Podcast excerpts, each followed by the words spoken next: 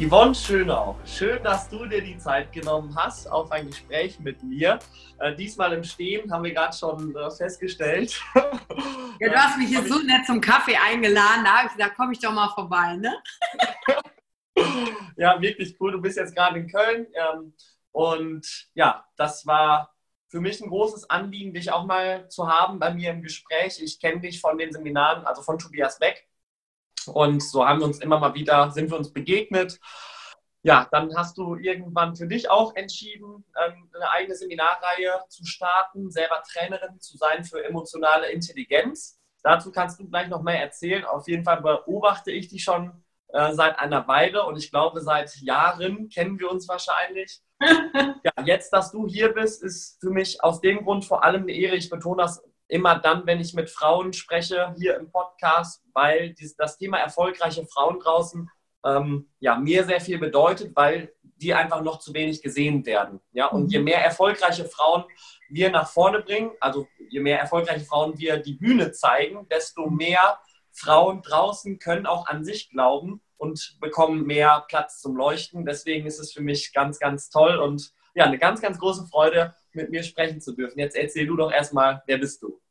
Ja, schön, dass ich hier sein darf, Christian. Vielen Dank für die Einladung. Und weißt du, ich kenne dich ja gefühlt immer durch Iloda und ihre ganzen Posts. Also ich glaube, sie lobt keinen Menschen mehr als dich. Wohlgefühlt, äh, also wahrgenommen für mich so als Herzensmensch, der immer da ist, der gut ist und dann strahlt ihr immer so, also was Social Media halt so macht, ne? Richtig cool und deswegen danke für die Einladung, hier auch sein zu können und das, was du gerade angesprochen hast. Ähm, je mehr Frauen du ja auch zeigst, je mehr Frauen auf die Bühne gehen, umso mehr gibt es Frauen, an denen sich jüngere Frauen orientieren können, ja, also eine Bandbreite von. Und das gab es damals für mich gefühlt nicht, hatte nicht so richtig ein Vorbild. Ähm, kenne ja Tobi Beck seit über 15 Jahren. Wir haben damals wir auch so ein bisschen mein Hinderungsgrund. Ich habe mir gedacht, ach, ich muss ja so sein wie Tobi. Aber Tobi ist halt ein Typ. So. Und dann hat Tobi irgendwann zu mir gesagt, 2015 war das Jahr, du musst die gleichen Ausbildung machen wie ich. Und dann bin ich ins Ausland ja geflogen. Ich habe damals in Shanghai gewohnt und bin von da aus nach Singapur auf ein Seminar geflogen. Und da waren dann auch wieder nur Männer auf der Bühne. Und damals war ich so, ich, ich habe geguckt, gibt es eigentlich auch so starke Frauen, die ich mal interviewen kann, vor allen Dingen, wie die das auch hinkriegen, vielleicht Kind, Karriere, diese verschiedenen Sachen unter einen Hut zu kriegen. Und äh, um da irgendwie auch ein Lebenskonzept für mich ableiten zu können. Und dann gab es nie halt Frauen auf der Bühne, großartig, wo ich mich da bewegt hatte, sondern immer die 60-jährigen Herren im Parkett, so gefühlt. Und dann habe ich gedacht, naja, habe ich mit Tobi gesprochen und der meinte, ja, okay, dann musst du halt vorgehen. Und ich so, oh nein, ja. kann der nicht schon ein bisschen vorgegangen sein? Warum muss ich denn das jetzt machen? Ja, und dann ähm, ging es halt so los. Ne? Also aufgewachsen bin ich in einem kleinen Kaff bei Wülfrath, also Wülfrath heißt das, liegt bei Wuppertal. Äh, komme nicht aus dem Unternehmerhaushalt, obwohl meine Mutter immer sehr aktiv war. Also meine Mutter selber hatte auch immer so drei, vier Jobs, hatte immer Kontakte, war immer busy Unternehmertum war jetzt aber bei uns zu Hause nicht so. Mein Vater ist Fernmeldeelektroniker bei der Telekom damals gewesen. Die, wenn du so diese Kästen auf der Straße siehst, diese grauen, manchmal ist er so ein Telekom-Mann und klippst die Leitungen da so zusammen, damit wir telefonieren können. Und diese Frage, warum Menschen sich so missverstehen oder was ist Erfolg? Wir hatten immer so Nachbarn, die waren halt voll reich. Oder wir hatten so diese Rich Kids in der Klasse und da habe ich mich gefragt, was haben denn deren Eltern irgendwie anders gemacht? Und Wer hat das so erfunden mit dem, wir gehen arbeiten äh, von 9 to 5? Und ich meine, dem muss ich ja nicht sagen, dass es auch andere Konzepte gibt. So bin ich mit Anfang 20 damals bei Tobi auch ins Network eingestiegen, weil das so für mich ein System außerhalb dieses 9 to 5s mal war. Und irgendwann kam dann bei mir raus, ähm, Kommunikationswissenschaften, Philosophie studiert, ähm, hey, Emotionen sind mein Thema. Wir lernen ja nirgends, wie wir eigentlich mit uns umgehen, mit dem, was in uns abgeht, und ich meine, gerade auch im Network, ne, da lernst du ja zu, eigentlich oft zum ersten Mal, was es heißt, mit Glaubenssätzen konfrontiert zu sein, mit Menschen, die an sich glauben oder nicht, oder dem System gegenüber äh, positiver drauf zu sein, weiterzumachen, mit Ablehnung umzugehen, mit eigener Frustration umzugehen. Und so ist das Thema Emotional Leadership draus geworden. Heute mit der Mission natürlich, Menschen emotionales Zuhause zu geben, dass du rausgehen kannst und dir vor, du gehst raus, triffst Leute Und du kannst sein, wie du bist. Du kannst jeden Gedanken teilen, weil dich keiner verurteilt, weil alle wissen, ey, es sind nur Gedanken. Und es macht noch nicht unsere Realität. Wie viel mehr Freiraum im Kopf plötzlich möglich ist. Und dann natürlich auch unsere Emotionen nutzen zu können für uns und nicht gegen uns. Und nicht so dem Glück hinterher zu rennen, sondern zu gucken, ah, was will denn eigentlich ich? Wer bin ich hier in dieser ganzen Nummer? Und dadurch in der Selbstakzeptanz zu kommen und dann auch mit anderen darin zu sein. Ne? Ja, das ist so grob mal zusammengefasst. Da gibt es noch viele Stationen, wo wir Abweichungen nehmen können. Aber so wie der Weg ein bisschen war. Auch mit vielen Schulden, mit viel Ausprobieren, mit nicht wissen, was meine Passion ist, nicht wissen, warum ich hier bin, mit ähm, niedrigem Selbstwertgefühl. Wir haben alles dabei. Ja, ja spannend. Ähm, wie alt bist du jetzt? 38. Und mit 20 hast du Network Marketing kennengelernt. Also erstmal, zum ersten Mal etwas, was abseits vom normalen System ist. Ne? Wie hast ja, du das? lass mich genau sagen. Ich glaube, ich war 22, genau, 22. Okay. Ja. Wie hast du das kennengelernt? Durch Tobi in der Uni, weil er mich angesprochen hat. Der war schon im Network. Ja. Wir haben zusammen studiert und dann hat der, ähm, der kam immer rein im schicken Anzug. Ne? Wir waren immer zu spät. Ja. Und da wartet der immer so Abzeichen. Früher, ich weiß nicht, ob das heute immer noch so ist, aber gibt bei einigen Networks immer so Abzeichen. Ich dachte immer, was ja. ist das für ein Typ, der hier immer im Anzug in eine Uni reinkommt? Ja. Der hat mir dann gesagt, ja, komm mal mit auf so eine Geschäftspräsentation in so einem Hotel. Und dann bin ich nach Köln damals gefahren und dann hat er mich mit seinem SLK abgeholt. Und ich bin damals Ford Fiesta gefahren, dachte, irgendwas muss der Typ ja richtig machen. Aber es war gar nicht so sehr das Business, sondern es war so die Energie, der Witz, so dieses, weißt du, ich habe letzt, diese Woche erst einen Vortrag an der Uni gegeben zum Emotional Leadership, Uni Frankfurt. Und während des Studiums habe ich gedacht, ich habe vorher eine Ausbildung zur Werbekauffrau gemacht. Krass. Die Leute, die hier an der Uni sitzen, die haben so ein verzaubertes Bild von Arbeit. Also wenn die direkt nach der Schule zur Uni gegangen sind und hatten noch gar nicht so dieses, wie es eigentlich wirklich ist wie es ist, wenn Politik in Firmen betrieben wird, wie es ist, wenn jemand anders über dich entscheidet, dein Gehalt, wann du Urlaub hast, ob du eine Karriereleiter hochgehst oder nicht. Und das war für mich so, ich hatte immer ein Thema mit Hierarchien, hm. konnte nicht so gut Hierarchien akzeptieren, nur aufgrund eines Titels. Ja. Also das hat für mich noch nie so Sinn gemacht. Deswegen habe ich auch nie Berührungsängste zu irgendwelchen Geschäftsführern gehabt, hm. sondern ich hatte eher Respekt vor Menschen, die Menschlichkeit, die für sich eingestanden sind, von denen ich lernen konnte. Und deswegen war ich halt so auf der Suche. Und das kam dann in Form von Tobi ähm, auf mich zu. So dieses krass, wir sind irgendwie anders als die anderen in der Uni, die Energie stimmt. Als ich jetzt vor zwei Tagen in der Uni Frankfurt war, und dann habe ich dir so gefragt, wisst ihr eigentlich, wofür ihr das macht? Auch alle so Mitte 20, ne? Nee, wissen wir nicht. Einige schon, einige haben einen klaren Plan. Aber so, so dieses, bestimmt, wer ich bin. Nee, umgekehrt. Du bestimmst, wer du bist und wie dein Lebenslauf sein soll. Und dann nicht zu sprechen und dann auch die Frage zu stellen, wenn du einer von 150 Studenten bist, der den Abschluss jetzt macht, was unterscheidet dich denn von allen anderen? Warum soll denn ein Unternehmen dich nehmen? Mhm. Und warum machst du nicht vielleicht selber was draus? Also je nachdem, was halt zu einem passt. Und sich darin zu finden, ein total wichtiger Prozess und mir hat da Netzwerk damals definitiv geholfen. Ne? Präsentieren, moderieren, Leute ansprechen, wildfremde rauskommen. Hm. Die Energie war halt geil, dieses gemeinsame Schaffen. Ne?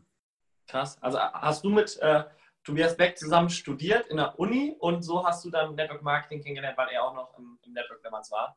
Genau, da war bei der Lufthansa und im Network und wir haben zusammen studiert und ich war dann seine Downline sozusagen. Ja. Und da kam dann auch Christian Gärtner dazu. Christian Aber Christian, Genau, der kam auch rein. Der war eine Crossline von, von, von, von mir. Ja. Ähm, Downline von Tobi, weil Christians Papa damals, ähm, äh, der ist ja auch Ingenieur, ich glaube bei Siemens gewesen, hat Atomkraftwerke gebaut und der ist ins Network eingestiegen und hat seine Kinder dazu gebracht. Und so kamen Matthias und Christian und seitdem gibt es so unsere Dreierkombi irgendwie. 2003, 2004. Krass. Und wie lange ähm, warst du dann noch im Network Marketing? Äh, drei Jahre. Mhm. Und ähm, ich bin bestimmt im ersten Jahr auf drei Conventions gewesen, ähm, habe äh, Tobi in die höchste Position mit reinverholfen, eigene Kunden gesch geschrieben, äh, geschrieben, gemacht, äh, rekrutiert. Ich hatte Teams in Australien und Finnland und ich war Mitte 20 und habe Leuten erklärt, wie Big Business funktioniert. Das ist halt auch irgendwie witzig, auch mit allen Fehlern, die ich da gemacht habe, in der Arroganz zu sein, warum Leute die Genialität des Geschäfts nicht erkennen. Mhm. Ähm, aber nicht zu wissen, okay, es hat ja einen Grund, warum Leute auch Angst haben vor Veränderungen und so. Und auch mit dem, dass ich auf Partys gegangen bin und, und Freunde gesagt haben, oh, da ist Yvonne, die will uns hier nur wieder was verticken oder so. Ja. Also diese, diese, da war die Ablehnung der anderen und dann auch die Erkenntnis, krass, wer unterstützt mich ja eigentlich wirklich mhm. oder ist zumindest offen oder spricht mal nicht dagegen.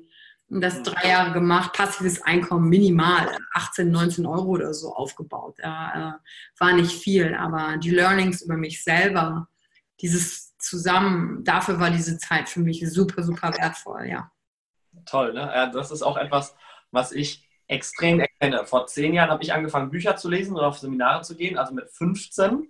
Aber was ich in den letzten viereinhalb Jahren im Network Marketing gelernt habe, über mich selber, über die Menschen, mit Ablehnung umzugehen, ähm, ja, motiviert zu sein, wieder aufzustehen, das ist das Heftigste. Ne? Also das, das Leben an sich schult einen wirklich am meisten. Ne? Da kriegst du, wenn du auf die Fresse gehst, wenn du immer wieder in Interaktion trittst mit anderen Menschen in Beziehungen, und das ist ja auch dein Thema, da wächst du als Person am meisten. Ich sehe das gerne so mit dem, du lernst viel aus Büchern, noch mehr von Seminaren und am meisten eben aus Beziehungen mit anderen Menschen. Ja, im, im Tun gibt es die ja. Learning Pyramid äh, Tun.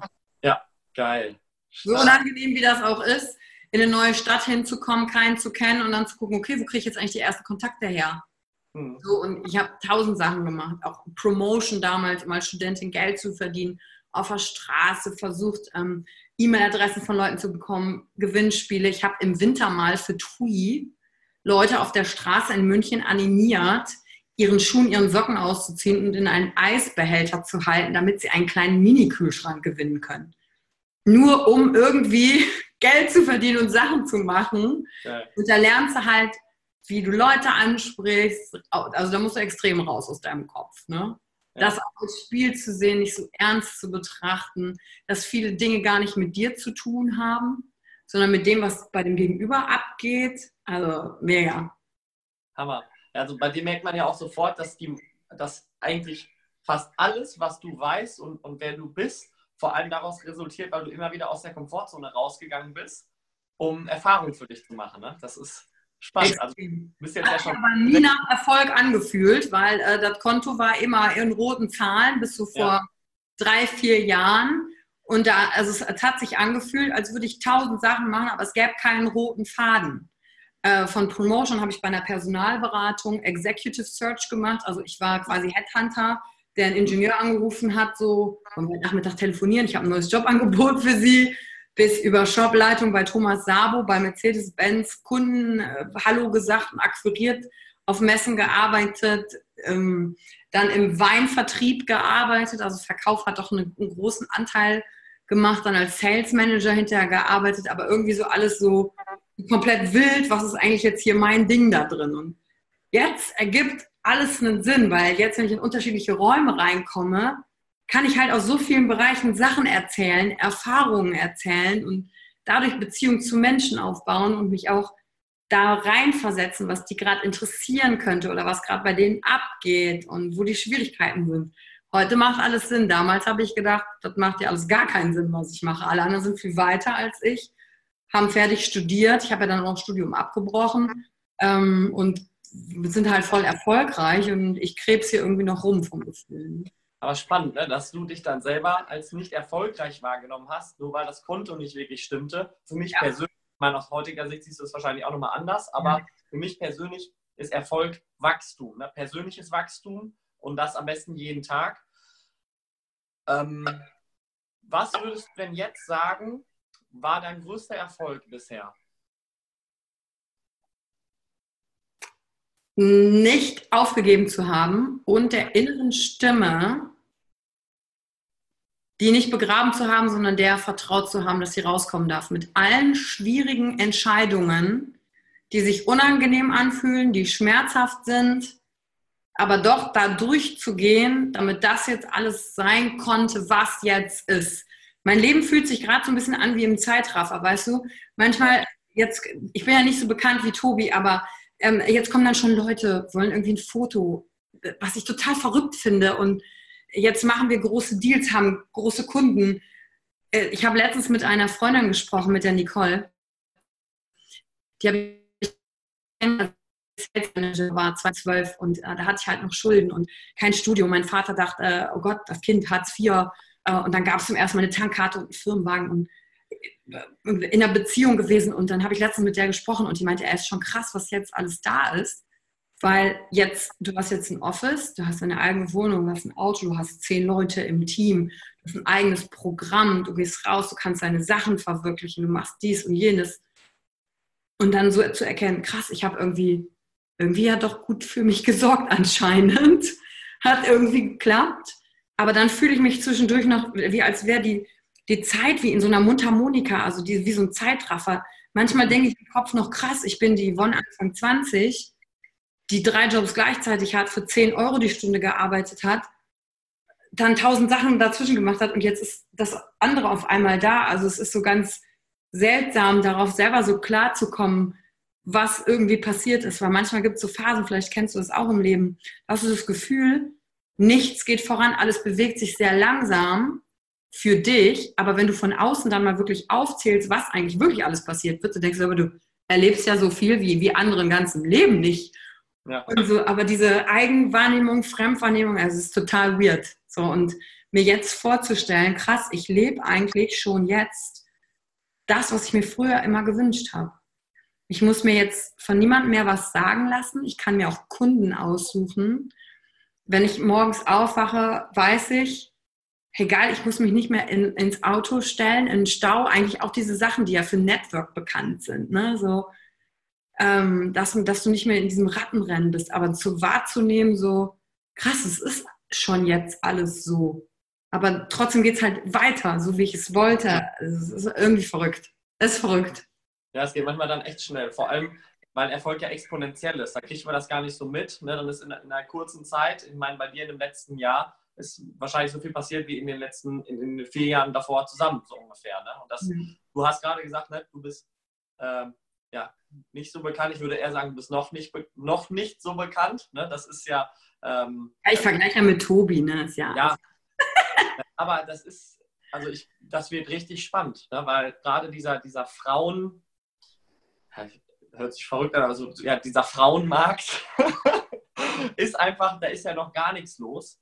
Und deswegen ähm, finde ich das so toll, dass du da an die Front gehst und sagst so, wir verändern da jetzt mal was und auch mit dem Thema emotionale ähm, ja, Leadership, emotionale Intelligenz, dass du das so aufgreifst, finde ich wirklich gigantisch und das begeistert mich richtig. Ähm, auch was ich da für ein Feedback bekomme. Ich habe ja viele Freunde, die auf die Seminare gehen. Ich war jetzt ja leider noch nicht auf ähm, deinem Seminar, aber was ich da für Feedback bekomme, ist brutal. Ne? Also was, dass die Menschen zum ersten Mal zu 100 Prozent ihre Gefühle gezeigt haben oder so tief in die Gefühle reingegangen sind wie noch nie in ihrem Leben. Da hatten die wirklich dieses, diese emotionalen Erkenntnisse, emotionale Durchbrüche, äh, was da was verändern. Also du scheinst da einiges richtig zu machen und äh, einen ganz, ganz großen Beitrag für die Welt äh, zu haben und zu, zu verrichten, ne? wie viele Menschen du da tief vor allem berührst.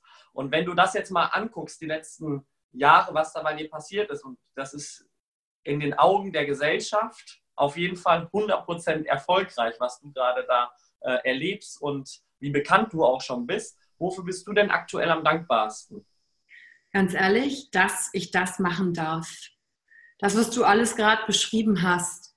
Es gibt einen Teil in mir, der sagt, ja, das ist ja ganz normal, dass ich das jetzt machen muss. Es muss ja so sein. Mhm. So wie als wäre ich endlich auf meinem Weg angekommen, in diesem Gefühl, ich bin zu Hause. Danach habe ich gesucht, ich bin voll auf dem Weg.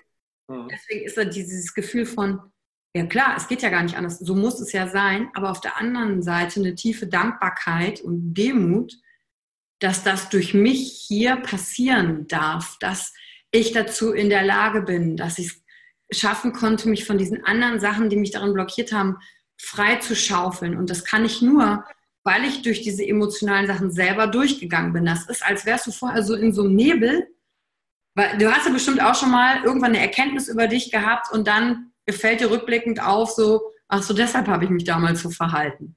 Ja. Aber damals in der Situation hat sich das als das Richtige angefühlt. Und du konntest es halt nicht sehen. Und dadurch, dass ich durch die emotionalen Sachen für mich durchgegangen bin, ne? also zum Beispiel, ich hatte früher immer so ein Muster, ich will lieber lustig sein, damit die Leute mich mögen und habe aber nie ganz klar gesagt, was ich Angst, oh, dann nicht dazu zu gehören oder was denken die anderen. Deswegen war ich lieber dann witzig in dem Moment.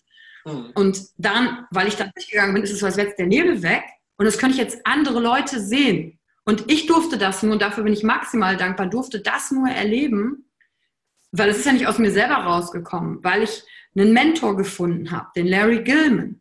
Der ist schon fast 70 und er macht das seit 35 Jahren. Und das Seminar, was ich hier gebe, ist ja nicht meins, sondern das ist das, was er mit einem damaligen Partner entwickelt hat. Für Broadway-Schauspieler war das mal ursprünglich gedacht. Und letztes Jahr habe ich ihn zum ersten, also ich bin dem hinterhergeflogen und war gefühlt einmal um die ganze Welt, um von dem zu lernen. Ähm, auch aus einer Situation heraus, wo ich nicht viel Geld hatte, aber das so eine für mich hatte, doch, jetzt habe ich endlich gefunden, was ich gerne machen möchte. Da kann ich lernen. Der hat 35 Jahre Vorsprung. Und letztes Jahr habe ich zum ersten Mal nach Deutschland geholt für den Nachfolgekurs zum Thema Leadership. Und er kommt in ein paar Wochen wieder. Und dann habe ich ihn abgeholt vom, vom Flughafen. Er kommt aus Los Angeles. Weil also der hat in Cool Runnings damals mitgespielt und der ist mit so einer Hollywood-Schauspielerin zusammen. Und dann stelle ich mir so vor, ich hole den jetzt ab. Der ist jetzt hier, weil ich diese Schritte gegangen bin. Aber ich konnte diese Schritte nur gehen, weil der 35 Jahre lang nicht aufgegeben hat. Stell dir vor, der hätte vor nach 20 Jahren gesagt, mache ich nicht mehr weiter.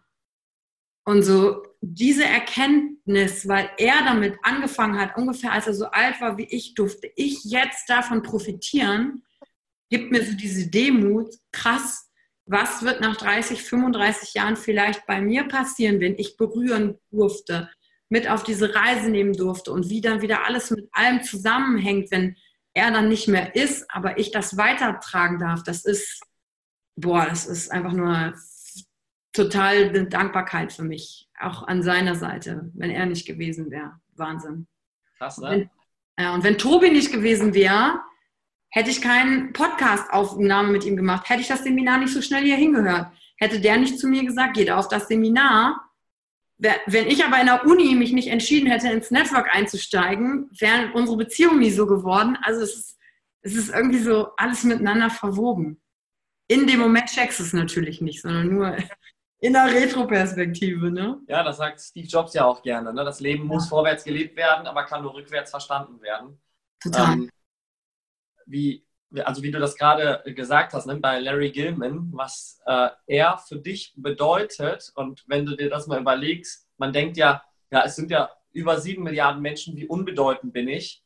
Ja. Aber jetzt stell dir mal vor, du ziehst es jetzt weiter durch und ja, berührst da ein anderes Leben, nur wenn es nur ein anderes Leben ist, dass du so heftig berührst, dass sich die ganze Menschheit auf einmal verändert. Ja, das hört sich ja so krass an, aber es ist tatsächlich so, welche Verantwortung dann ähm, man auf einmal hat, also im positiven Sinne, ne? wie groß das auf einmal ist. Das oh, Wahnsinn. Ja, richtig cool. Vielen Dank fürs Teilen.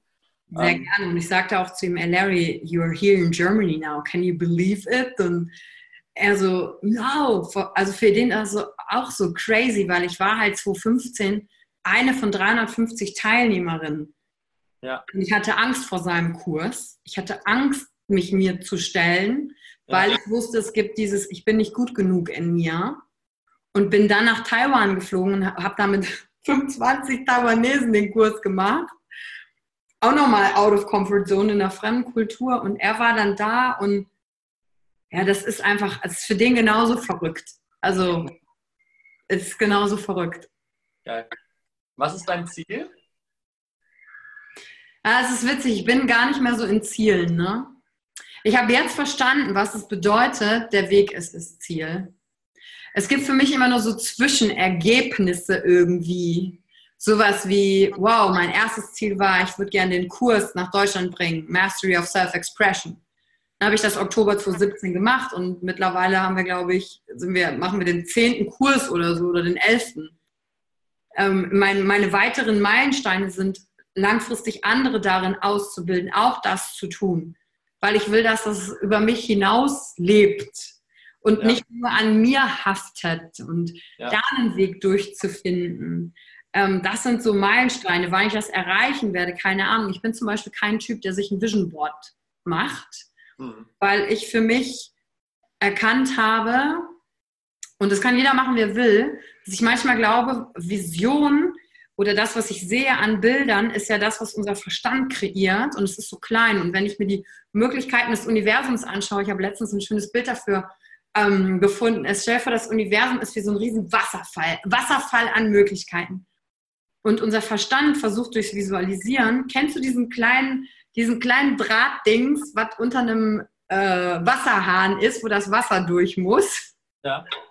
Als wäre unser Verstand dieses kleine Drahtsieb, was versucht, über eine Visualisierung, weil es das, das Einzige ist, was er sich vorstellen kann, mhm. diesen Wasserfall da rein zu pressen. Mhm und wie viele Möglichkeiten dann ich nicht wahrnehme, weil ich so sehr darauf versteift bin. Das heißt nicht, dass ich keine, keine mh, hm, Ziele an sich habe oder was ich denke, wo ich sein will. Zum Beispiel, als ich damals bei Mercedes gearbeitet habe, da habe ich mich gefragt, wie sich Leute das leisten können. Weil das ist ja arschteuer, so ein Auto. Und ich habe 10 Euro die Stunde verdient und habe mich gefragt, also wenn ich meine A-Klasse mir leisten könnte, wäre das ein Kracher.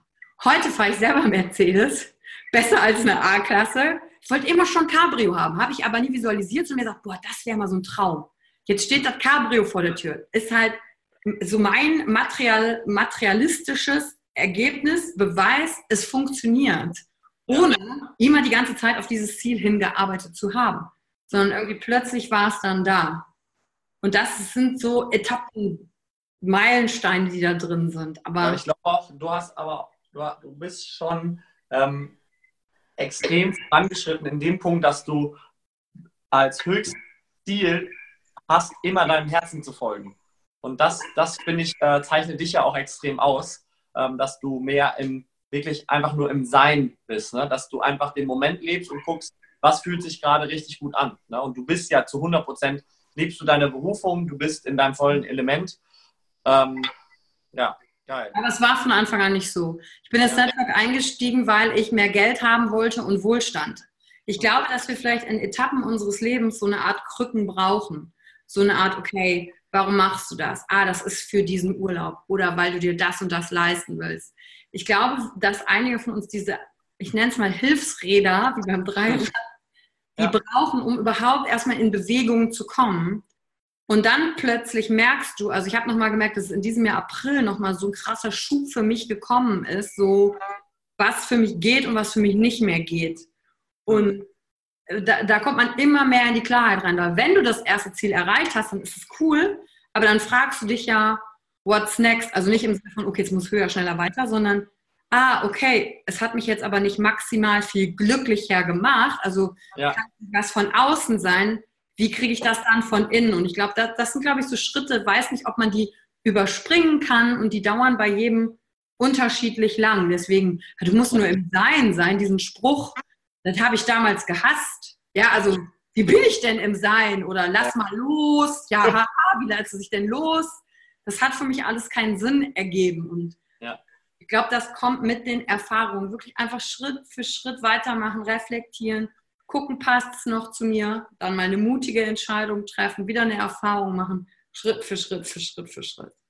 Stark, ja, ich habe also genau zu dem Thema, was du gerade gesagt hast, der Weg ist das Ziel, habe ich eben für mich auch erkannt, dass ich niemals glücklicher bin, wenn ich ein Ziel erreicht habe. Und so habe ich das dann irgendwann umgeändert in der Weg ist das Ziel und das Ziel bestimmt den Weg. Also das ja. Ziel noch als Fixstern zu sehen, dass es da um das, um das persönliche Wachstum geht. Es geht nicht mehr darum, ein Ziel zu erreichen, sondern dass du überhaupt weißt, in welche Richtung es gehen soll. Ne? Ja.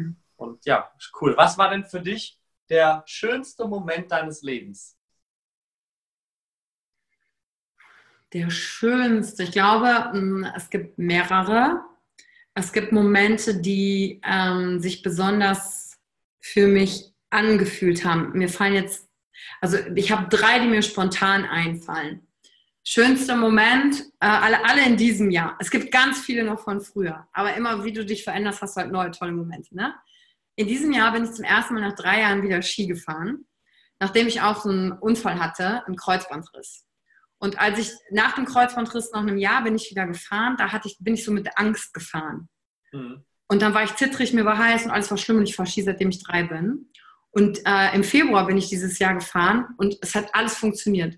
Mein Nein. Kind war da, es war keine Unsicherheit. Ich habe das nur genossen. Es, ich bin auch alleine, ähm, war ich glaube ich fünf Tage in den Bergen, musste mich mit niemandem absprechen, konnte die Pisten nehmen, wie ich wollte. Und ich habe mich in dem Moment nur für mich selber gefeiert. Das war so Freude und Glück und wow und alles. Also das war so, so ein Zustand von ja, Freude und Flow, aber nicht langanhaltend natürlich. Ja, geil. Und dann das ist so eine Sache gewesen. Eine ganz andere Sache war das Gefühl von endlich zu Hause angekommen zu sein. Ja. Und das hatte ich, ähm, ah, gar nicht dieses Jahr, das hatte ich, ähm, ich glaube, 2016, ja, 2016 im August. Da saß ich mit Christian bei Tobi hinten im Seminar der Public Speaking University als Coach. Und es war zum ersten Mal so dieses, wow, ich bin hier Teil von. Mhm. Hier gehöre ich hin das wollte ich die ganze Zeit. Mit Menschen, auf die ich Lust habe, Dinge machen, die einen Unterschied bewirken. Und das war so ein Gefühl von zu Hause angekommen sein. Und das dritte Erlebnis dieses Jahr, ähm, Christians Tochter ist ja vor ein paar Wochen geboren worden und ich bin Patentante. Ja. ja und zum zweiten Mal, ich bin ähm, Patentante schon von einem anderen Kind und die wird dieses Jahr 18. Und jetzt gibt es dann noch ein Patenkind und die ist gerade geboren. Und das ist halt so, okay, die eine wird jetzt äh, volljährig und die andere hat irgendwie alles vor sich. Und dann war ich zwei Tage nach der Geburt im, im Krankenhaus in diesem Zimmer und ich konnte das zum ersten Mal so wahrnehmen, dass von diesem Baby so dieses, ey, da ist kein Programm drauf, da ist keine Glaubenssätze drauf. Es ist so pures Sein, pure Energie, pures so. Du hattest auch nicht das Gefühl, du musst irgendwas tun, sondern die Zeit ist einfach vergangen. Du musstest wieder ein Buch lesen, weil dieses Sein mit diesem Wesen hat reicht und dann diese Erkenntnis darin, wie krass, jetzt kommt irgendwann Programmierung und dann machen wir wieder alles, um aus dieser Programmierung rauszukommen was für ein krasser Kreislauf das ist. Und das war wie so ein Erkenntnis-enlightening Moment, ähm, der erst vor ein paar Wochen war, der mich nochmal anders das Leben hat anschauen lassen, dass wir Menschen ja eigentlich nur kleine Babys sind in größeren Körpern und alles, was wir tun, wieder aus der Sehnsucht heraus passiert, wieder in diesen Geborgenheitszustand irgendwie zurückzukommen darum streben wir nach hm, Erfolg, was auch immer es ist. Darum setzen wir uns Ziele, darum wollen wir uns Bedeutung geben. Aber am Ende soll es wieder dahin irgendwie so zurückgehen, Gefühl. Das das, das möchten wir oft zurückhaben. Und das war ein krasser Erkenntnis. Moment war ja schon andere Babys vorgesehen. Aber ich glaube, ich konnte damals nicht das wahrnehmen, was ich diesmal habe wahrnehmen können. Und das war super schön. Geil, ja, ich freue mich. Das ist toll, was du gerade teilst. Äh, also mich berührt das gerade auch noch mehr, weil ich im September selber zum ersten Mal Partneronkel werde. Ja. Ähm, das, äh, das, ist ganz spannend. Und ich war auf dem Welt im Wandel-Kongress in Würzburg. Und das war ein ganz, ganz spannendes Thema. Die hatten als Wissenschaftler die Superkinder ähm, betrachtet, ne, die, die Telepathie können, ne, also Gedankenübertragung und ähm, Hellsehen und alles Mögliche. Ne? Also richtig krass. Und dann waren die Wissenschaftler komplett begeistert, dass, was für Potenziale in den Menschen so drin sind. Und dann haben die sich irgendwann gefragt, ja, wie, wie ist das denn? Ja, warum können wir das denn eigentlich nicht?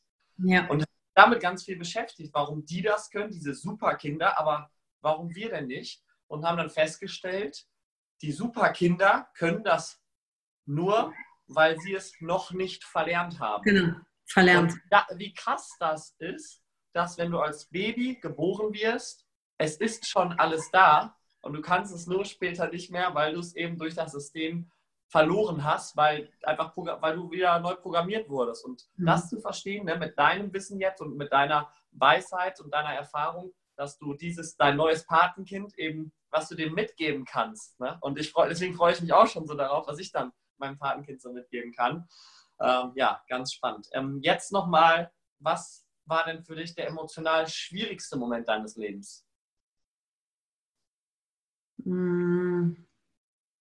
Äh, ich glaube, ähm, Schluss machen von meiner letzten Beziehung, weil ich da schon über längere Zeit in meinem Kopf mit mir verhandelt hatte, ob ich das tun soll oder nicht. Ähm, und das kennst du vielleicht von Situationen, wo schwierige Entscheidungen, also eigentlich sind Entscheidungen ganz leicht. Wir mögen nur auch konsequent. Hm? Wie lange wart ihr zusammen? Sieben Jahre. Und ähm, dann war, mein Kopf hat verhandelt, ne? Der hat gesagt, okay, ihr seid schon so lange zusammen, das und das passt und ihr kennt euch ja schon, dann macht er Frühstück, der repariert Sachen, du möchtest ja gerne auch Kinder haben, dann fängt also dieses ähm, Verhandeln im Kopf an. Und ich glaube, eigentlich sind Entscheidungen treffen leicht, wir mögen nur die Konsequenzen nicht, weil die Konsequenzen bedeuten, durch den Schmerz hindurchzugehen. Und ähm, da musste ich mir wirklich sagen, so, ich, ich beende das jetzt, obwohl ich ja noch empfunden habe. Aber einfach zu wissen, wir, wir passen nicht mehr zusammen. Auch für ihn wäre es nicht gut gewesen. Aber es dann halt durchzuziehen in diesem Augenblick. Und das war so ein ganz krasser Moment. Ähm, da habe ich ihn angeguckt und mein Kopf so, das ist der Moment, wirst du es jetzt tun? Machst du jetzt Schluss? Das sind jetzt die Gedanken. Du könntest doch einfach nichts sagen. Und dann wäre morgen und dann wird es weitergehen. Und ich hatte mir aber vorher geschworen, weil ich diesen inneren Dialog schon sehr lange hatte mit mir, nein, ich ziehe das jetzt durch ich gehe da jetzt durch. Und dann habe ich angefangen mit, ähm, ich liebe dich und habe alle Dinge aufgezählt, die ich an ihm toll fand und für die ich dankbar bin. Und bin dann geendet mit, aber ich liebe auch mich. Und das ist das, was ich für mein Leben haben will. Und unsere gemeinsame Reise ist hier vorbei. Und während ich das sagte, habe ich ganz schön geweint, weil mir tat, das, das ist ja das ist der Verlust, weil die Person mir auch was bedeutet hat. Und es ist ja nicht so, oh, ist mir egal, okay, tschüss. Und danach bin ich ins Bad gegangen ich hatte ein total verheultes, rotes, verquollenes Gesicht und habe mich in den Spiegel angeschaut und habe zu mir selber gesagt, ich bin stolz auf dich. Also ich bin stolz auf mich. Weil der Schmerz da ist, aber das Leiden drumherum viel größer war, wenn das weiter so gegangen wäre. Und da wirklich durch so eine Tür zu gehen zu der Zeit, also das ist so das aktuell schwerste, emotionalste Erlebnis ich kann mich auch noch entsinnen, wie ich mit 16 meinen ersten Freund hatte, der erste Liebeskummer. Das ja, war damals auch so schlimm. Wann war das? Ähm, wann hast du dich getrennt? Mit 16 den ersten Liebeskummer, an den kann ich mich auch noch entsinnen. Ne? Ja, ich meine noch mal kurz zurück. Ähm, wann hast du dich getrennt aus der? Äh, vor anderthalb Jahren.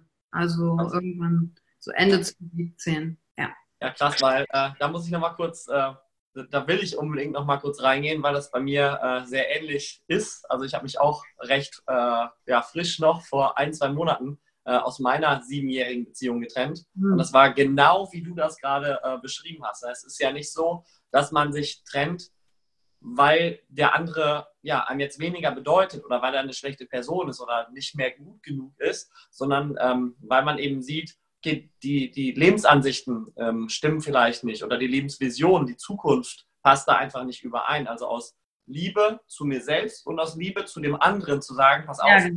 Wir gehen andere Wege und bitte leb du dein Leben so, wie du es dir vorstellst. Aber wenn ich mein Leben so, wie ich mir das vorstelle, äh, wenn ich das so lebe, dann, dann stehe ich dir auch im Weg. Und das eben, das war für mich auch das, das Schlimmste bis dato, äh, was ich je mir selber angetan habe oder immer noch gefühlt einem, ähm, einem anderen Menschen angetan habe, weil du es ja aus Liebe machst, aber trotzdem tut es ja so weh. Ne? Das, ist, das ist echt heftig. Ja, und guck mal, du bist jetzt zwei Monate getrennt. Ich weiß nicht, in welcher Phase du bist, aber mir ist es jetzt fast zwei Jahre her. Äh, nach vier Wochen kamen die Gedanken wieder rein, zu denken, oh, was hast du gemacht? Äh, der Kopf wieder, und das ist nur, weil man es einmal gemacht hat, heißt nicht, ich habe da auch, getra ich, ich habe auch getrauert, habe das das heißt nicht, dass man nach ein paar Wochen easy peasy wieder ist, sondern, also bei mir war das so, dass dann die Gedanken wieder Fragezeichen reingeworfen haben, um mich zu testen. Ein Auf und Ab danach, wo ich mich auch lange noch gefragt habe, war das das Richtige und so, und dann der Kopf wieder, aha, Zeit. Und dann aber immer wieder die Frage, was ist aber gut für mich? und wenn ich, wenn ich genau, wenn ich gerade überlege, also genau, sind das jetzt vier oder fünf Wochen sogar erst, ähm, aber das ist genau diese Phase, ne, wenn dann der Verstand hochkommt. Wenn du nicht 100% im Jetzt bist, dann denkst du wieder zurück kurz. Ne? Bereust du das nicht? Oder ähm, es ist ja gar nichts, also ich bin mir zu 100% klar. Ich weiß genau, was ich will, ich weiß, was es ist, nur es ist dann der Verstand, der einen ja mal testet, mal prüft und ich kann dann nur für mich, also ich komme dann wieder schnell in die Energie, wenn ich sage, okay, jetzt hak doch mal endlich die scheiß Vergangenheit ab. Ja, das, du hast dich jetzt hier dafür entschieden, für den Moment zu leben und für die Zukunft und es ist genauso richtig, aber sich immer wieder daran zu erinnern, ne, dass du möglichst schnell aus diesem emotionalen Gefängnis rauskommst. Äh, das ist für mich auch die härteste Probe äh, meines Lebens gewesen. Ne? Ja, und die, die darf auch noch dauern. Also es ist ja auch eine Wertschätzung der Beziehung gegenüber, ja. wenn man nicht einfach nur weitermacht, Business as usual, sondern diese Zeit sich auch erlaubt, dass es einen halt zwischendurch auch noch mitnehmen kann. Entscheidend ist nur, dass ich, wie du sagst, nicht darauf hängen bleibe und nichts mehr hinkriege. Ja. Aber einfach zu erkennen, ah, ich bin traurig, weil es mir ja was bedeutet hat. Und das ja. gibt dem Ding, was war, einen Wert. Und das darf dann auch sein. Und ja nicht in der Lethargie zum Beispiel, hatte ich einen Tag, das war so richtig kacke, da habe ich auch noch von dem geträumt gehabt, da bin ich morgens aufgewacht, oh, alles war so schlimm und was habe ich gemacht, so, ne? Und dann hat Matthias Gärtner mich angerufen und an dem Tag war eine Keynote von Tobi. Und dann hat er gesagt, ja komm, äh, wir gehen da zu der Keynote hin. Oh, und ich hatte voll keinen Bock, bewohnerfrei habe ich auch schon hunderttausend Mal gehört. Ich hatte eigentlich keinen Bock, auf die Keynote mitzugehen. Ne? Habe ich aber gemacht. Und was an dem Tag passiert? Das war in einem Hotel. Und da komme ich gerade aus so einem Raum raus und dann stand da so ein gut aussehender Typ an der Bar. Und dann habe ich so gedacht, ach, wer ist denn das? so. Bin dann dahin und dann ähm, kannte ich den auch noch über einen, ähm, weil es ein Bruder von einem Bekannten war. Und die, ich habe ihn halt erkannt, weil die sich super ähnlich sehen. Ne? Und wir haben ein total tolles Gespräch geführt einfach. Also plötzlich, das ging nicht so direkt oberflächlich, sondern der hat was erzählt von der Beziehung, in der er war und ich. Und das war so toll. Diese Begegnung, unabhängig, was daraus jetzt noch wird oder nicht wird oder wie auch immer, aber allein für diesen Moment, dass ich rausgegangen bin, diese Begegnung machen durfte, was super schön war, war dann wieder so dieses, ach guck mal, auch wenn dir nicht danach war, nur sobald du rausgehst, das hat ja nichts mit Ablenken zu tun, sondern du dich in einem anderen öffnest, der hatte, konnte was Privates von sich erzählen, hat wieder einen Unterschied gemacht für diesen Augenblick. Ja, also ich glaube auch, dass es ähm, nichts mit Ablenken zu tun hat, genau wie du das gerade sagst, sondern es ist dieser Austausch, diese Interaktion mit anderen Menschen. Ich sehe eben sowieso alle Menschen um mich herum als Spiegel. Das heißt, wenn ich mich besser kennenlernen will, gehe ich einfach nur in Interaktion mit anderen Menschen, um mich selber besser zu erkennen und um zu lernen, wer ich bin und ähm, ja, einfach über das, über das Leben. Ne? Deswegen, ja, krass, spannend. Vielen Dank auch dafür, Teil. Das, äh, Gerne, pass auf. Und wenn du, solltest du eine Phase haben, wo du merkst, ich habe noch einen Tipp, der mich aus dem Drama rausgekriegt hat, vielleicht willst du die ja auch haben als kleines Tool. Das sind drei einfache Schritte. Ich lag dann einen Abend zu Hause, so nach vier, fünf Wochen und dann so angefangen so zu heulen und dachte, oh Gott, ich bin alleine und keiner kümmert sich, egal was ich mache, am Ende bin ich ja doch alleine. So war so voll in diesem uh, Film. Und dann haben wir drei, also vier Schritte eigentlich. Atmen und dann unterscheiden. Die Frage zu stellen, okay, wo bin ich gerade? Bin ich in meinem Kopf oder wo bin ich denn wirklich? Weil das Drama ist ja nur, was du sagst, wenn man nicht im Jetzt ist. Wenn ich in meinem Kopf bin. Okay, und dann helft mir, okay, ich sehe. Und dann habe ich geguckt, okay, was sehe ich denn jetzt gerade? Okay, ich sehe da rechts einen Schrank, ich sehe hier das Fenster, ich sehe mein Bett, ich liege auf meinem Bett, ich spüre meinen Körper auf dem Bett, also alles, was ich sehe. Dann ich denke, aha, ich habe den Gedanken, niemand kümmert sich um mich. Und ich fühle mich traurig. Okay, was sehe ich? Wow, ich sehe meine Einrichtung. Ich denke, hey, du hast alles genauso gemacht, wie du es wolltest. Ich denke, vielleicht kümmert sich ja doch jemand um dich. Du dich selbst. Und dann kam so dieses, boah, ich fühle mich angekommen. Also dieses Drama entwirren. Ich sehe, ich denke, ich fühle, ich nenne das auch den Reality-Check machen. Cool. Das hilft so rauszukommen aus dem, okay, was ist gerade jetzt? Und hm. Das hat mir sehr geholfen. Vielleicht kannst du es bei der einen oder anderen Gelegenheit für dich privat auch gebrauchen, je nachdem, was noch so alles passiert. Stark. Ja, ich äh, äh, nutze dann mal für mich die Hilfe. Ähm, na, ich frage mich dann, okay, wann wäre denn der perfekte Moment gewesen? Der wird nie kommen. Also alles jetzt. Und dann ist für mich auch diese Frage, wann wäre denn der perfekte Moment, um wieder glücklich sein zu dürfen oder wieder das Leben zu leben, wird auch nie kommen. Also jetzt und deswegen immer Vollgas und dann äh, ja, hilft mir das wieder zu 100% jetzt zu sein, jetzt zu leben. Ne? Geil, pass auf. Ähm, wie wichtig sind Beziehungen für dich? Sehr wichtig. Und ich ähm, beziehe das nicht nur auf, okay, ich bin in einer Partnerschaft, sondern Beziehung ist alles für mich, was ich mit Freunden habe, Menschen, die schon lange in meinem Leben sind. Christian Gärtner ist für mich wie äh, Bruder und Matthias, also wie als wären wir aus einer Familie. So Seelenverwandtschaft, Beziehung zu Tobi ist mir total wichtig. Beziehung zu Rebecca ist mir wichtig. Auch Beziehung zu Seminarteilnehmern. In dem Moment bin ich da und gehe ja in Beziehung zu denen, sonst könnte ich die Arbeit nicht machen, die ich will. Ich lasse mich nur nicht ins Drama von denen reinziehen. Und warum sind Beziehungen für dich so wichtig? Wenn du, äh, ich glaube, wenn ich keine Verbindung im Leben habe, keine Beziehungen, ähm, ist der Sinn des Lebens weg. Und da ist, ich meine, es ist auch wissenschaftlich untersucht worden, ne, dass Menschen, die eine Verbundenheit haben, erstmal moralisch bessere Entscheidungen treffen für alle und für sich und auch länger leben. Ich glaube, sobald du sagst, ich habe keine Beziehung mehr zu nichts, ähm, ist eine Verhärtung da, eine Einsamkeit und dann stellt sich die Sinnfrage des Lebens und ich glaube, dann geht es ganz schnell in, ich mache gar nichts mehr. Ich verstehe, ich meine damit nicht, ich muss die ganze Zeit unter Leute sein, ne? Und es muss ganz ja. viel los sein. Ich würde mich eher sogar als sozial inkompatibler bezeichnen in, im Zuge der letzten Jahre. Weil am Anfang ist es so, du versuchst dich anzupassen. Ja, auch als in der Schule Teenager willst du ja dazugehören. Und später arbeitest du dich da wieder raus, um du selbst zu sein. Und je mehr du du selbst bist, umso mehr genügst du auch und umso weniger brauchst du.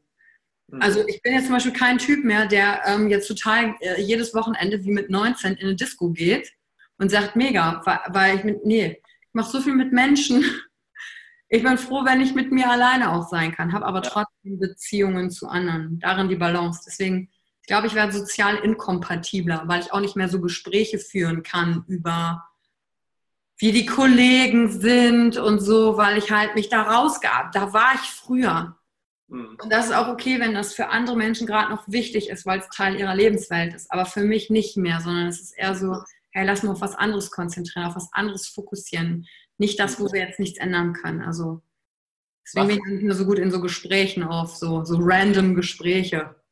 Was ist für dich äh, der Sinn des Lebens? Interessante Frage. Wie wäre es, wenn es keinen Sinn gäbe? Einige sagen ja, der Sinn des Lebens ist, dass wir uns Fortpflanzen, ständiges Wachstum, dass das Leben sich durch sich selber ausdrückt. Was ist, wenn es vielleicht gar keinen Sinn gibt? Und die Frage nach dem Sinn des Lebens uns so beschäftigt, nicht zu leben, dass wir es darin verpassen. Also, da habe ich keine Antwort drauf. Cool. Also, ich, sehe es ähnlich wie du und genau deswegen habe ich für mich entschieden, der Sinn des Lebens ist der, den du ihm gibst. Also du kannst selbst sein. Ne? Willst jetzt, der Sinn des Lebens ist für die einen vielleicht feiern, ne? der nächste sagt, ja, ich will äh, meditieren und äh, mich mit allen möglichen verbinden. Ähm, und der nächste sagt, keine Ahnung, möglichst viel Geld anzuhäufen. Also ne, das ist, ich glaube, da, da, gibt jeder für sich selber ähm, die Antwort drauf. Ja, und dass ich da die Antwort nicht drauf gebe, heißt nicht, dass ich keinen Sinn in meinem Leben habe. Also ja. Es ist so dieses, gibt es überhaupt diese Antwort darauf? Ja. Gibt es nur meine Antwort darauf? Und vielleicht gibt es ja diese Antwort darauf, aber keine Ahnung, wie man zu der kommt. Oder noch. Ja, der Sinn des Lebens ist Leben, finde ich auch gut. Äh, was glaub, äh, woran glaubst du? Zielt die Frage. Also ich glaube nicht an Gott im Sinne der Kirche oder sowas, ne?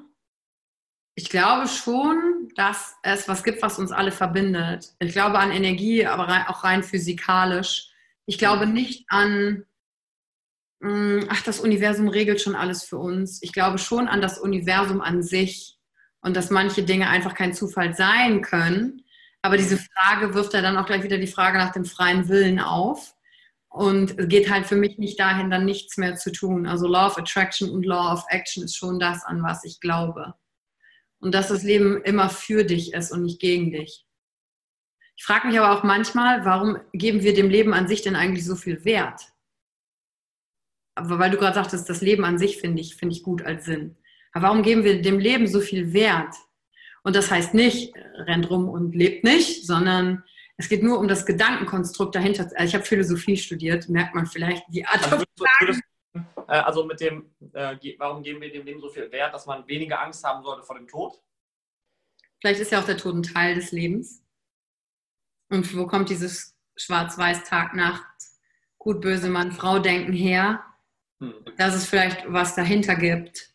Vielleicht auch nicht, vielleicht ist alles nur Verschwörungstheorie. Und das, das ist ja an der Art zu denken. Ich glaube aber schon, dass, ähm, also das ist das, woran ich glaube, dass, dass wir einen Impact aufeinander haben. Dass wir einen was, Unterschied, in jedem Moment, in dem wir in einen Raum reinkommen, machen wir einen Unterschied. Daran glaube ich. Cool. Ähm, was bedeutet es für dich, ein erfolgreiches und erfülltes Leben zu leben? Ah, das ist einfach für mich. Zum Beispiel weiß ich jetzt, wenn ich äh, morgen sterben würde, würde ich nichts bereuen. Also ich bin jetzt in einem Stadium angekommen, ich habe auch meine Mutter mal gefragt, wie das eigentlich für sie wäre, ähm, weil der Tod gibt ja dem Leben auch so diese Fülle und sie sagte das auch, sie würde nichts bereuen. Und das war für mich eines dieser Dinge, das würde ich auch gern mal sagen können. Und da weiß ich, ja, ich habe noch Dinge, die ich gerne erreichen möchte. Ja, es gibt noch Dinge, die ich umsetzen würde. Aber ja. ich weiß, wenn es jetzt morgen vorbei wäre, wäre ich komplett fein damit. Mhm. Im Kopf. Ähm, aber und dann kriege ich es wahrscheinlich nicht mit. Also erfülltes Leben ist für mich mit allen Höhen und Tiefen möglichst viele Erfahrungen gemacht zu haben und mich vielleicht für Richtungen zu entscheiden und wieder umentscheiden zu können. Das ist ein erfülltes Leben, voller Fülle, hoch runter mit allem, was dazu gehört. Wenn du die 21-jährige Yvonne jetzt nochmal treffen könntest und dürftest dich mit ihr unterhalten und hast als Aufgabe, ihr ihre Angst zu nehmen, ihren Mut aufzubauen und die Tipps zu geben, um den gleichen Erfolg zu haben, wie du ihn jetzt hast, nur in der Hälfte der Zeit, was würdest du ihr sagen? Einen entscheidenden Satz würde ich sagen, ähm, zwei Fragen. Die erste Frage, die dir immer helfen wird, ist, worum geht es? Worum geht es wirklich bei dem, was du tust? Worum geht es? Geht es gerade darum, dass du recht hast oder geht es darum, dass du eine Beziehung aufrechterhalten willst? Worum geht es wirklich? Und die zweite Sache ist, wenn du nervös bist und zu sehr bei dir und in deinem Kopf, dann sag dir einfach nur, es geht nicht um mich. Es geht um den anderen. Sei neugierig, diejenigen zu entdecken, die vor dir sind. Ja, das ist auch, ähm, dieser Gedanke hilft mir auch immer, wenn ich auf Bühnen bin, weil dann verliere ich, habe ich überhaupt kein Lampenfieber mehr, weil es dann nicht mehr um mich geht, sondern ja. es geht mir nur noch darum, den Menschen möglichst viel zu geben. Ja. Und das ist richtig geil. Ne? Was ist deine größte Stärke? Heute würde ich sagen, ähm, sofort, also wahrzunehmen und so anzusprechen, was ich wahrnehme, nicht zu lange zu zögern, sondern auch die unangenehmen Dinge aussprechen zu können. Ja. Und nicht Harmonie über alles legen zu müssen, weil das Freiheit nimmt. Ja, das spiegelt, äh, das spiegelt so auch extrem. Also dieses Authentische, ne? zu 100 Prozent das zu sagen, was du fühlst und ähm, ja, in, in deinem Gefühl eben zu sein. Und was ist für dich deine größte Schwäche? Hm ich denke, meine größte Schwäche ist, dass ich gerade mich dadurch, dass ich jetzt schon so lange auf dem Weg bin, guck mal, 2004 bin ich bei, das erste Mal vor 15 Jahren bei Tony Robbins über die glühenden Kohlen gelaufen. Das war so der, der erste richtige ähm, Step in Persönlichkeitsentwicklung. Ne? Ja. Und dadurch, dass ich so viel gemacht habe, dass ich nicht denke, weil ich das jetzt hier mit den Emotionen geregelt habe, dass ich jetzt anderen Menschen überlegen bin sondern dass ich immer wieder Teil von etwas sein will, weil mein Glaubenssatz früher war ja immer, ich gehöre nicht dazu. Heute auf dem Seminar bin ich Trainer und dann gucke ich manchmal die Gruppe an und denke, oh, ich wäre jetzt aber gern auch wieder so ein Teil von euch. Mhm. Und dass dann dieser Glaubenssatz, ich gehöre nicht dazu, der ist, der ist so in so Ansätzen dann immer noch da und den dann wieder so angucken zu können. Ach, ist ja interessant. Also das würde ich als Schwäche bezeichnen, dass ich da nicht in so ein hm, ich bin jetzt überlegen Modus komme und gehöre dadurch wieder nicht dazu, sondern mich immer wieder rein involvieren kann in Thematiken. Ne? Weil natürlich gibt es Dinge, die mir auch Angst machen. Hm. Ähm, und da wirklich immer reinzugehen für mich. Aber das ist anstrengend jedes Mal. Was ist denn äh, aktuell deine größte Angst? Ähm, lebensbedrohliches habe ich nichts. Ich habe auch wenig Zweifel. Es gibt aber noch diesen einen Bereich in meinem Leben, wo ich noch keine Antwort gefunden habe für mich, wie ich das dann eigentlich gestaltet haben will. Und das ist tatsächlich Familie und Partnerschaft.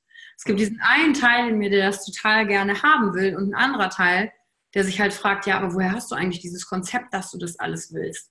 Und vielleicht sind alles auch einfach nur Gedanken. Und das ist aber so eine Angst zu denken, äh, nicht, also ich weiß auch, das ist nur in meinem Kopf, das hat keine Realität, das weiß ich auch, aber wenn ich sagen müsste, das wäre eine Angst, dann wäre das die Angst so, oh, dass ich bleibe alleine bis zum Rest meines Lebens. Und ich bin auch sehr gerne allein. Ich habe kein Gefühl von Einsamkeit. So. Ja. Aber ähm, das zu sehen, Partnerschaft mit jemandem gemeinsam etwas auch aufzubauen und zu, Dinge zu teilen in einer anderen Form, ob das noch möglich ist. Und ja, ich weiß, es wird möglich sein. Ja. Aber diese kleine Angst, so von wegen, was ist, wenn es nie passiert? Hm. Was willst du aktuell in deinem Leben verbessern? Ähm, ich würde gerne neue Routinen reinbauen, wo ich mehr Zeit für mich habe. Ich war sehr viele Jahre sehr getrimmt auf Leistung. Ich meine, ich habe es ja gesagt, drei Jobs gleichzeitig und das ist ja ein Konzept, das ich von meiner Mutter schon ja übernommen habe. Und jetzt habe ich eine Sache, höre ich jetzt dann auf, und das ist diese Head of Training Stelle, ähm, die, ich, die ich seit zwei Jahren habe, bei dem Direktvertrieb, mit dem ich jetzt sieben Jahre gearbeitet habe. Ja. Und dass ich diese Zeit mir nicht wieder vollballere mit anderen Projekten, weil ich habe festgestellt, mein Gehirn funktioniert sehr gut im Bereich Business. Also wir mehr machen und so, es ist total easy für mich. Aber da Platz zu nutzen für mich, für meinen Körper, für Bewegung, für Sprache, für Kreativität, für Dinge, die kein Ziel vielleicht verfolgen, sondern einfach da sind für Spaß und leicht. Was macht, was macht dich glücklich? Tanzen macht mich glücklich, dunkle Schokolade macht mich glücklich, flauschige Dinge machen mich glücklich. Reisen macht mich glücklich. Und zwischendurch, man muss mich auch nichts von außen glücklich machen. Zwischendurch habe ich so Momente, stehe ich in meiner Wohnung in der Küche und auf einmal habe ich so voll das geile Glücksgefühl, weil ich so denke, geil, ich bin so fucking zufrieden mit meinem Leben, wie alles ist. Und denke so, oh. Hammer. Ähm, wie sieht deine perfekte Welt aus? Meine persönliche Welt aus. Meine persönliche oder die Welt da draußen? Meine Ach, persönliche oder die Welt Ja, wenn du dir die perfekte Welt malen könntest. Also ich gehe ja sowieso davon aus, dass jeder in, seinem eigenen, in seiner eigenen Welt lebt. Wie sieht denn für dich deine eigene persönliche perfekte Welt aus? Das ist so ein bisschen wie die Frage nach dem idealen Tag. Ähm, irgendwie gibt es das für mich gar nicht so richtig, weil das hätte wieder was mit Visualisierung zu tun.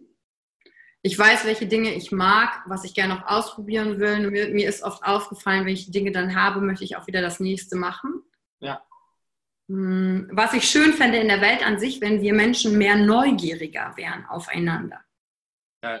Also neugierig und wir, wir müssen ja bewerten, um zu überleben. Bewerten ist ja was komplett Natürliches. Aber dass wir so neugieriger aufeinander zugehen, egal wo wir sind. Und natürlich fände ich es auch schön, wenn es draußen viel grüner wäre, wäre eine perfekte Welt auf einer Insel, keine Ahnung. Ich mag ja auch Skifahren. Also weißt du so, das ist so, Abwechslung ist perfekt, also, aber Neugierde wäre definitiv einer der Viel Abwechslung, viel Liebe und mehr ähm, miteinander äh, ja, agieren. Ne? Sehr cool. Neugierde, äh, wenn du deinem Kind nur einen einzigen Tipp mitgeben könntest fürs Leben, was wäre dieser Tipp? Komm raus aus deinem Kopf, mach einen Schritt nach dem anderen und dann wirst du sehen, was dein Weg daraus ist. Geil. Yvonne, ich danke dir von ganz, ganz großem Herzen für deine Zeit, für dieses geile Interview. Ich habe ganz viel für mich schon wieder gelernt. Und äh, gibt es noch etwas, was du den Menschen da draußen mitgeben möchtest? Ja, definitiv. Um, you are able. Du bist fähig, immer. Und selbst wenn dir du erzählst, dass du nicht fähig bist, bist du sehr fähig darin, dir zu erzählen, dass du nicht fähig bist. Und das bedeutet, du bist fähig. You are able. Hammer. Ja, starke Worte. Ähm, wirklich, ich bin dir sehr, sehr dankbar und äh, freue mich, dich bald mal wiederzusehen. Ich hoffe mal auf dein Seminar. Da bin ich schon gespannt, ob du dich traust, Christian. Ja, ich bin auch. ich bin auch gespannt, genau. Also äh, es wird auf jeden Fall, da äh, werde ich mal vorbeischauen. Ähm, und ja, bestimmt sehen wir uns irgendwo mal zwischendurch auf Veranstaltungen. Und jetzt wünsche ich dir nur noch äh, alles Gute. Mach genauso weiter, weil du ein ganz, ganz großes Vorbild bist für diese Branche, vor allem für die Frauen da draußen. Und ähm, ja, trag weiter diese Botschaft nach draußen, emotional noch mehr zu fühlen, noch mehr auf das Herz zu hören. Und ja, ich danke dir einfach für dein Sein, dass es dich gibt und wünsche dir alles Gute. Dankeschön und bewertet natürlich Christians Podcast und diese heutige Folge und schreibt ihm, was ihr heute mitgenommen habt. Nicht vergessen, danke, dass du die Zeit in dich investiert hast, um heute reinzuhören. Bis zum nächsten Mal. Danke, Christian, dass ich hier sein durfte. Danke. Ich hoffe, dir hat dieser Podcast genauso gut gefallen wie mir. Wenn er dir gefallen hat, dann bewerte ihn doch gerne mit 5 Sternen hier in dem Podcast und schreib mir eine Bewertung oder ein Feedback unter dem Podcast oder unter diesem YouTube-Video. Gerne mit dem Feedback, was dir am besten gefallen hat. Oder schreib mir eine Nachricht auf Instagram, Facebook oder auf YouTube. Ich freue mich, dich beim nächsten Podcast wieder begrüßen zu dürfen. Wünsche dir alles Gute und bis bald.